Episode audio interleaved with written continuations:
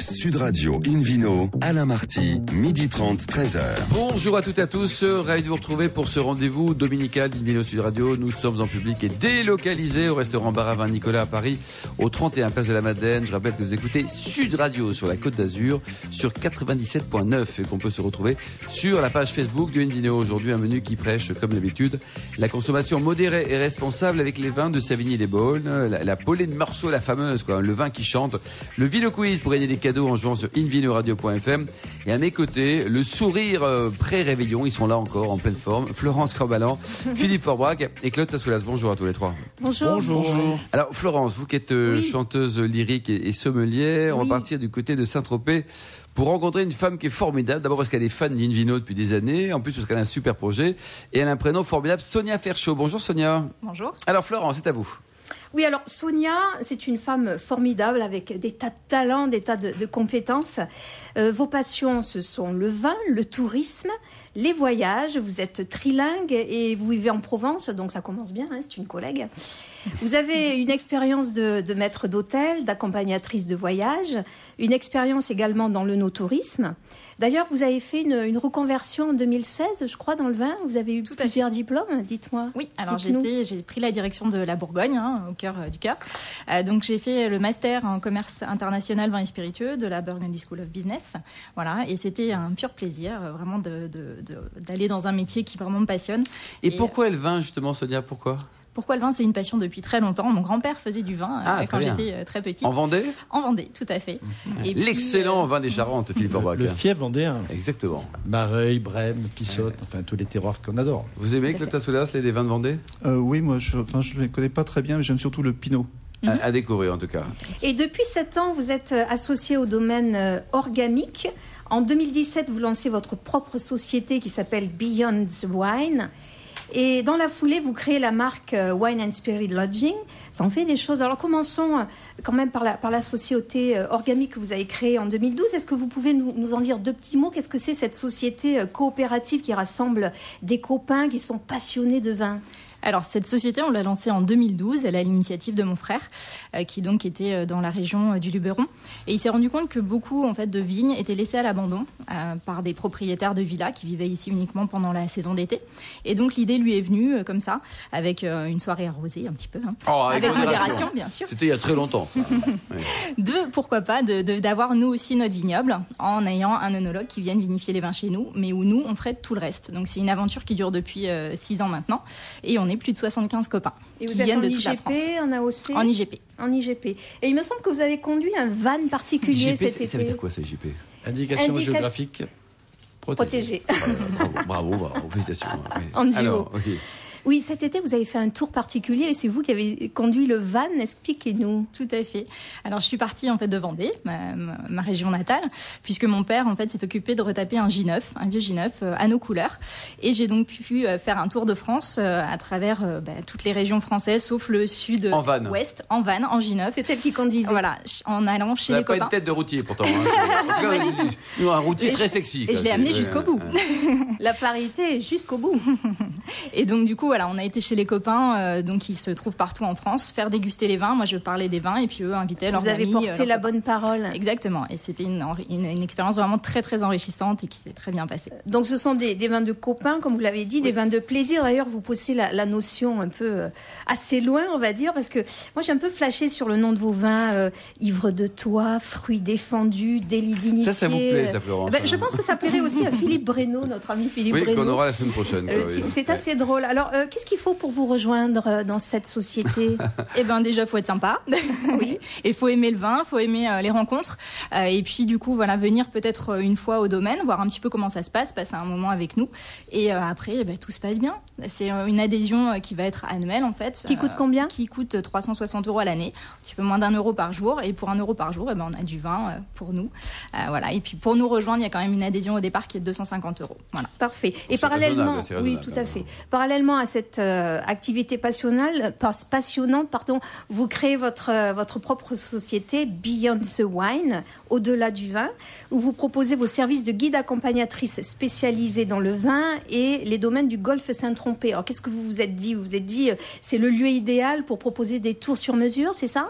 Alors pas tout à fait. Je suis arrivée là-bas en fait. Par amour. Voilà. Et du coup, je me suis Ah. aperçue que dans la Ah, le chéri du Eh oui, coin. Eh ah bah oui, voilà. Le fruit défendu. Bah voilà le fruit défendu.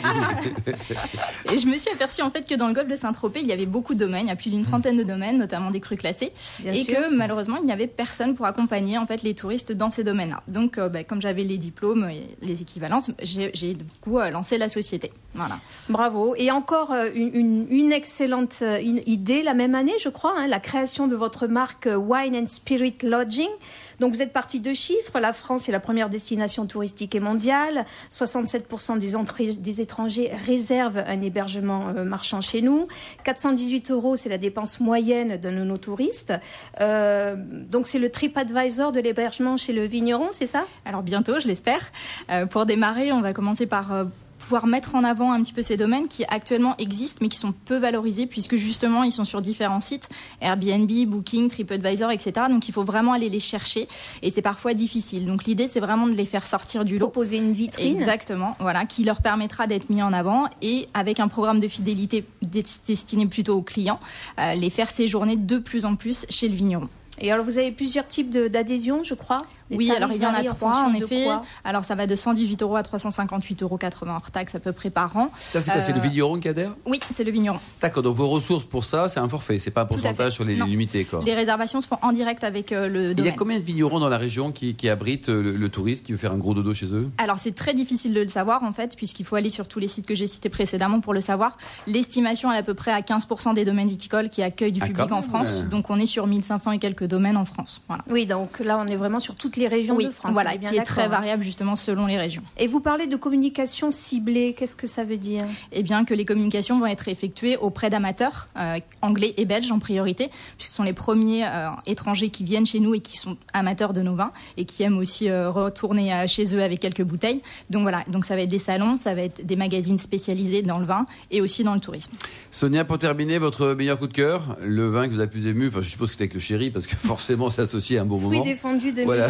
quelque chose Oui, je mentirais si je ne disais pas que c'était un de mes vins. Il bosse dans euh, le vin ou pas d'ailleurs Comment Il travaille dans le Non, vin, le pas chéri du tout. Ah bon, d'accord. ok. Alors, c'est quoi votre, votre meilleure bouteille souvenir Alors c'est probablement une bouteille que j'ai bu en Nouvelle-Zélande parce que c'était euh, voilà Ah oui, déjà vous un avez voyage, beaucoup voyagé, oui, oui. un voyage exceptionnel et, euh, et voilà c'était la première euh, le Cloudy Bay. Bon c'est vrai que c'est un domaine qui est très connu mais c'est pour moi Ah, c'était peu une importe, découverte en fait ouais. voilà donc euh, Vous avez un site internet peut-être pour prendre des renseignements sur vos différentes activités tout à fait. Alors pour Wine and Spirit Lodging, eh bien comme ça se prononce www.wineandspiritlodging.com pour mon activité de guide euh, sur Saint-Tropez Beyond the Wine et puis sinon le domaine organique. Voilà. Merci beaucoup, merci Sonia Ferchaud, merci également à vous Florence Corbalan, une vidéo sur radio.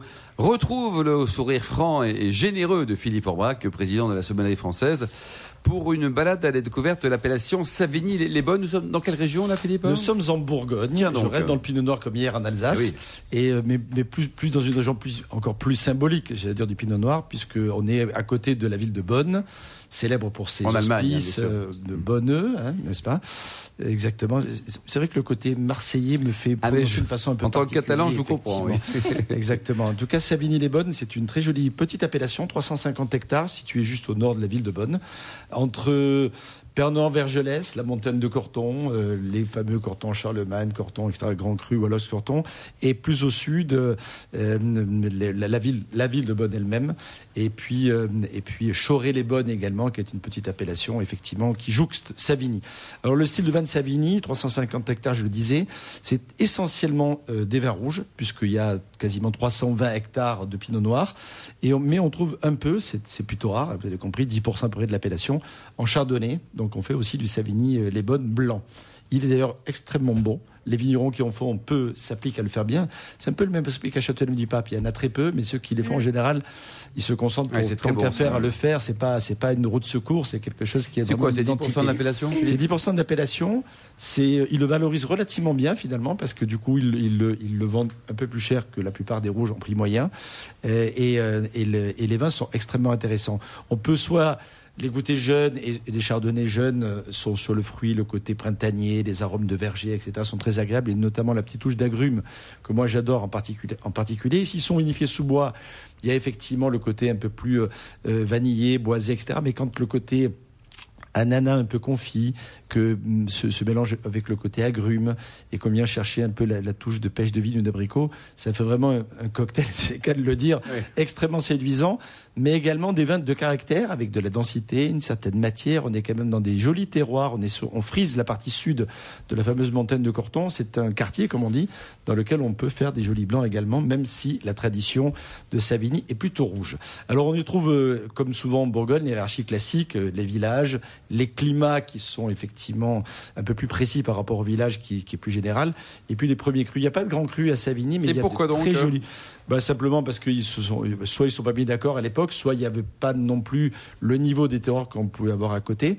Donc la hiérarchie s'arrête au premier cru, mais il y en a de très jolis. Avec des noms comme Auguette, par exemple, les Marconnais partagés avec Bonne, les Vergelès partagés avec Pernon Vergelès. Euh, souvent, il y a, il y a, des, il y a, des, il y a des, des climats qui jouxtent deux appellations. Et en Bourgogne, il faut bien viser euh, et avoir tous les renseignements. On va chercher la virgule, le prénom, l'âge de la personne pour être sûr que c'est la bonne génération, etc. On fait même un test génétique parfois. Ouais. Quasiment. Il y a, il y a un, il y a un terroir que j'adore en particulier dans les premiers crus, c'est les lavières. Alors le nom peut évoquer effectivement les lavandières. Les enfin, oui, lavandières, le- oui. le- C'est voilà, joli, mais vous savez d'où ça vient le nom les lavières, les uns et les autres? Non. Ça vient de la lave, Ah. puisque c'est un sol Volcanique basaltique, Ah, volcanique, etc., et qui va donner à ces rouges de Savigny des notes un peu fumées, légèrement plus épicées, un petit peu poivrées, qui peuvent euh, franchement perturber les dégustations à l'aveugle, quel que soit le niveau du dégustateur, parce que si on si on n'imagine pas que ça puisse être sur ce terroir-là, Oui. on peut voyager un peu euh, En ailleurs, Italie ou peut-être ailleurs, même ailleurs que, Ouais. exactement que la, que la Bourgogne.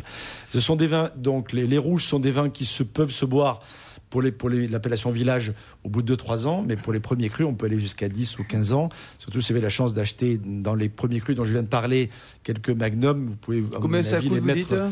Alors il y a, il y a- alors on est en Bourgogne. Hein. Mais oui, euh, on est en peut- Bourgogne. Le, le ticket d'entrée est un peu plus haut qu'ailleurs, mais à partir de 20-25 euros, On on, peut peut, avoir des, des choses Ce sympas. est plutôt raisonnable pour la Bourgogne, entre parenthèses. hein, Exactement. Oui, c'est- partie des appellations euh, effectivement raisonnables. Quelques vignerons peut-être propriétaires qu'il ne faut pas louper. Le domaine Chanson, la maison Simon Bis, bien entendu, que, que j'adore euh, presque par-dessus tout parce que c'est la maison qui m'a fait connaître cette appellation. Le domaine Lupé-Cholet, le domaine Lucien Jacob, le domaine Pensio euh, ou le domaine Tolobo qui fait aussi des, des- des- vins autour de, Savigny, notamment à Choré, qui sont remarquables. Merci beaucoup Philippe Orbach, merci à tous. Dans un instant, le Vino Quiz pour gagner des cadeaux en jouant sur invinoradio.fm et puis après on reste en Bourgogne direction la Polée de Meursault.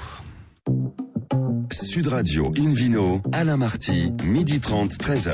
Retour au restaurant Baravin Nicolas. Nous sommes à Paris au 31 Place de la Madeleine pour cette émission en public et délocalisée avec euh, Philippe Orbach que l'on retrouve et le Vino Quiz Philippe. Je vous rappelle le principe de notre Vino Quiz. Chaque semaine, nous vous posons une question sur le vin et le vainqueur gagne un exemplaire du livre de David Cobol cette semaine.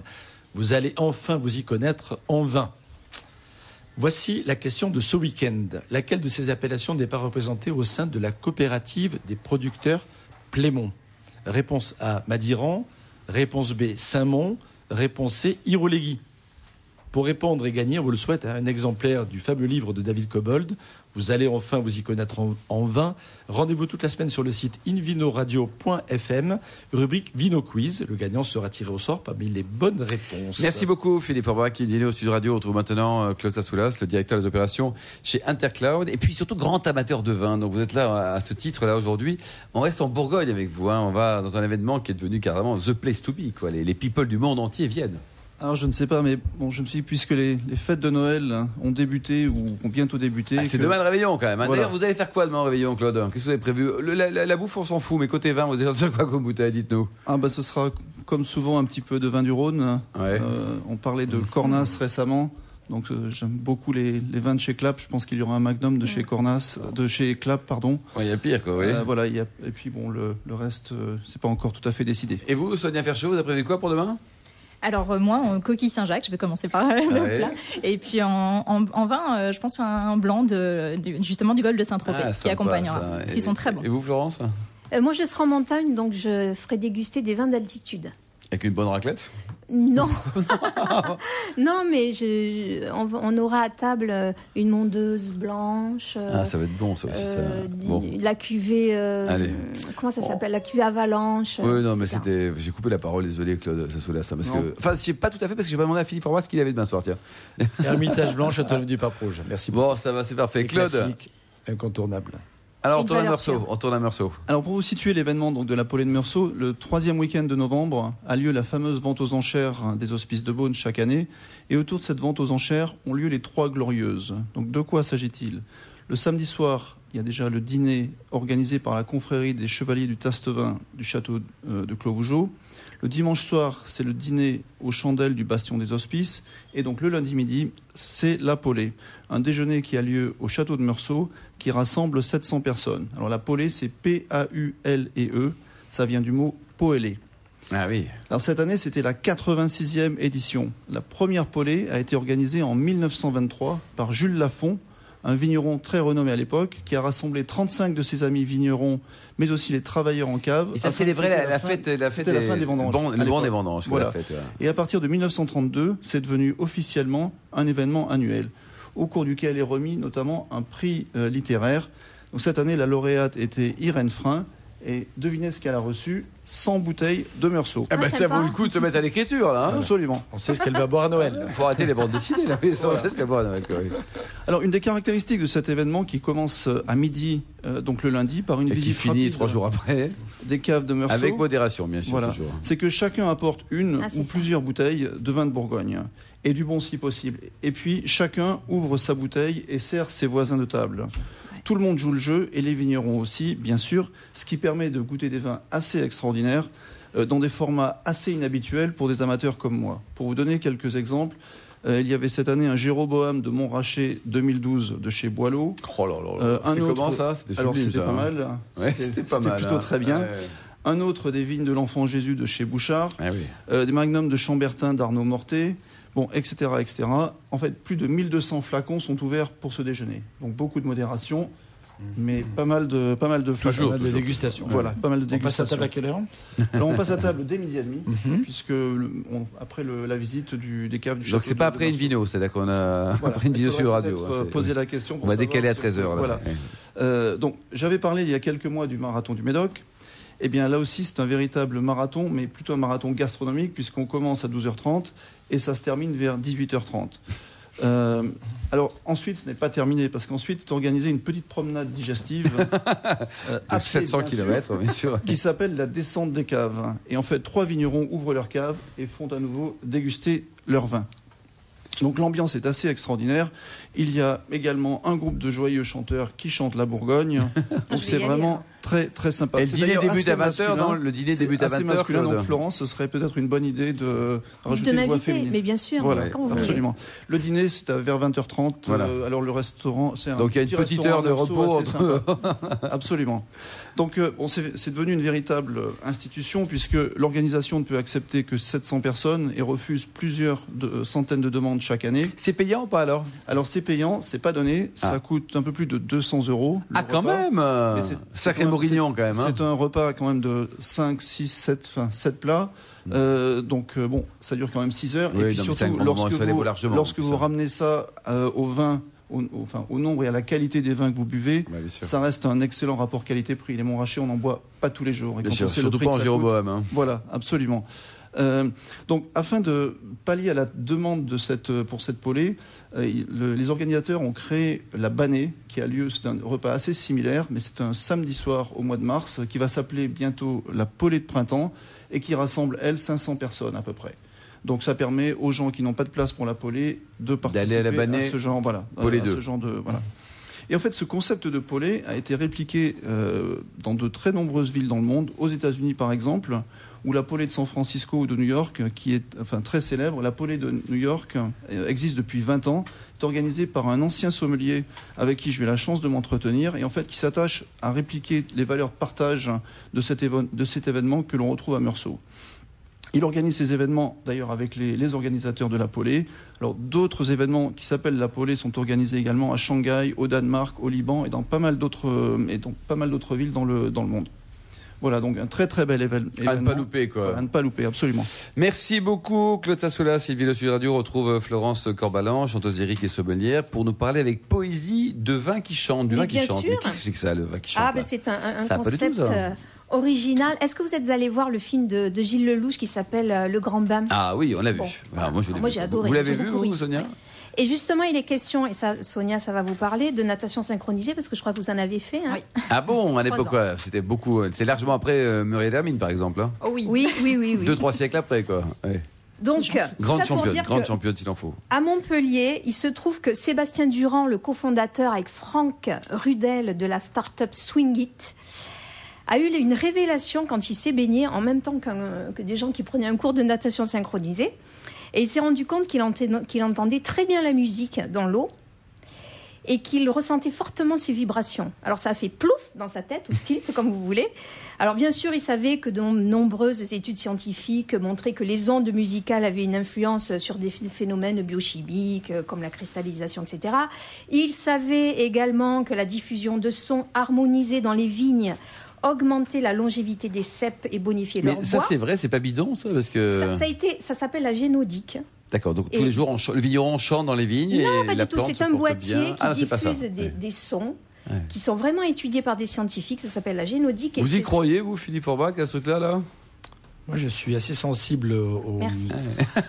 Non, mais aux, aux ondes. Et effectivement, la- le, le- son de la voix, ou comme la musique, ce sont des ondes qui sont diffusées. Bien sûr. Donc il y a une influence sur la matière. Je, je pense que ça. et vous, Claude, ça- en tant gens- que scientifique parlent plantes. Non, mais c'est vrai. Il y a des gens qui, Non, qui- tout qui le savent monde, ça. oui, enfin, les gens qui parlent Et, aux plantes, euh, il n'y a pas forcément que des références qui parlent aux plantes. Certes, mais il y en a qui le font et avec des résultats qui sont sensibles. Oui, on parle, on parle surtout de, de vibrations quand même. hein. Donc il s'est dit pourquoi Ouais, ne pas continuer l'expérience, mais cette fois-ci à l'intérieur des cuves de vinification avec le raisin? Alors pour tester son idée, non, il, il a bien bossé. hein. Il a pris un scaphandrier. Il, il a d'abord mis presque. Il a d'abord mis au point une enceinte étanche reliée à un haut-parleur et il l'a plongé directement dans une cuve de vinification pour diffuser de la musique pendant la fermentation alcoolique. Pendant 20 heures, tous les jours, pendant 4 mois. C'est-à-dire de la fermentation alcoolique jusqu'au début de l'élevage. Ensuite, il a fait une étude comparée avec des cuves jumelles. D'un côté, une cuve silencieuse, donc sans musique. De l'autre, une cuve musicale pour se rendre vraiment compte de l'impact de la musique. Alors évidemment, dans chaque cuve, il y a la même vendange et c'est la même vinification. hein. Et pour finir, il a, il a testé le style de musique. Jazz, classique, métal, hard rock. Bon, j'imagine Un que petit les... slow avec un set de vigne, ça pas, non Par contre, je ne sais pas si les, si les levures euh, apprécient le hard rock. À mon avis, elles partent en courant. Alors, qu'est-ce qu'il a observé? Il a observé que les arômes sont plus développés à la dégustation. hein. Le vin plus fruité et sa typicité plus marquée. Et le professeur Alain Carbonneau, qui est connu, trouve qu'il y a une meilleure extraction, plus de complexité de, et plus de tanins, avec toujours un bel équilibre. Et il dit que cette vinification musicale valorise mieux le potentiel géologique du- d'une appellation. Alors l'explication, ça serait que grâce à la musique, les levures se sentent mieux, elles meurent moins vite et transforment plus rapidement les sucres en alcool, ce qui, je le rappelle, constitue l'étape de la fermentation alcoolique. Donc on observe également une limitation des arrêts de fermentation. Et ce monsieur, Sébastien Durand, s'est aperçu que le vin pouvait être bonifié par la musique puisque les ondes sonores, on en revient là, provoquent des micro-mouvements dans le liquide, euh, comme le feraient des ultrasons. Donc aujourd'hui, les fondateurs de cette euh, start-up, Swingit, ont quelques vignerons partenaires qui, leur font confiance et qui appliquent cette méthode et, avec les cuves jumelles et qui sont enchantés, hein, sans jeu de mots. Il s'agit de Mireille Rambier du domaine euh, Olirou en Pic-Saint-Loup qui est convaincue du résultat. Depuis le passage de Sébastien, elle dit que son vin chante mieux qu'avant. Sa cuvée s'appelle Mélodie. Elle a été élevée dans une ambiance jazz avec la voix de Lisa Simone, c'est la fille de Nina Simone. Euh, dans la cuvée Mélodie, elle dit que la maturité du vin est plus importante, alors que dans sa sœur jumelle, le vin est resté ado. Ah oui. Et Jean Natoli, œnologue conseil du domaine, est aussi convaincu de cette méthode. Il y a aussi Gérard Delors du domaine de l'octroi à Agde, qui a aujourd'hui deux cuvées musicales, une rosée qui s'appelle Cap Jazz et une blanche qui s'appelle Vivaldoc. Donc on imagine que les quatre saisons de Vivaldi ont fait trompette euh, dans la, Oh, dans c'est la mignon, cuve. ça. Et, au domaine, eux aussi, ils ont préféré le vin qui chante. Il, a swingé pendant quatre mois et ça, ça l'a rendu plus fruité, plus frais, plus net, plus équilibré, avec euh, un peu moins d'amertume en finale. Donc ces fondateurs-là, il faut, dire aussi qu'ils ne s'arrêtent pas là. Ils développent encore plus leur idée avec une approche no touristique. Ils proposent une visite aux touristes chez le vigneron. Les gens peuvent entendre la musique à travers les cuves, donc c'est une véritable expérience sensorielle, nouvelle. Et il propose également de mettre un QR code QR code sur les bouteilles Bon, on va les pour entendre la musique c'est- qui, c'est un peu fou. qui a bercé la, la vinification. Merci beaucoup Florence Carbalan, merci également vous Sonia, Claude et Philippe. Fin de ce numéro d'Invino Sud Radio. Pour en savoir plus, rendez-vous sur le site sudradio.fr, invinoradio.fr ou sur notre page Facebook. Invino, on se retrouve le week-end prochain à 12h30 pour les deux dernières émissions de cette année 2018. Nous serons toujours en public et délocalisés au restaurant Bar à Vin Nicolas Paris au 31 place de la Madeleine. D'ici là, excellent déjeuner. Restez à l'écoute de Sud Radio. Observez la plus grande modération. Et puis Invino Sud Radio vous souhaite à toutes et à tous d'excellentes fêtes de Noël. Et puis surtout demain un super super réveillon. Salut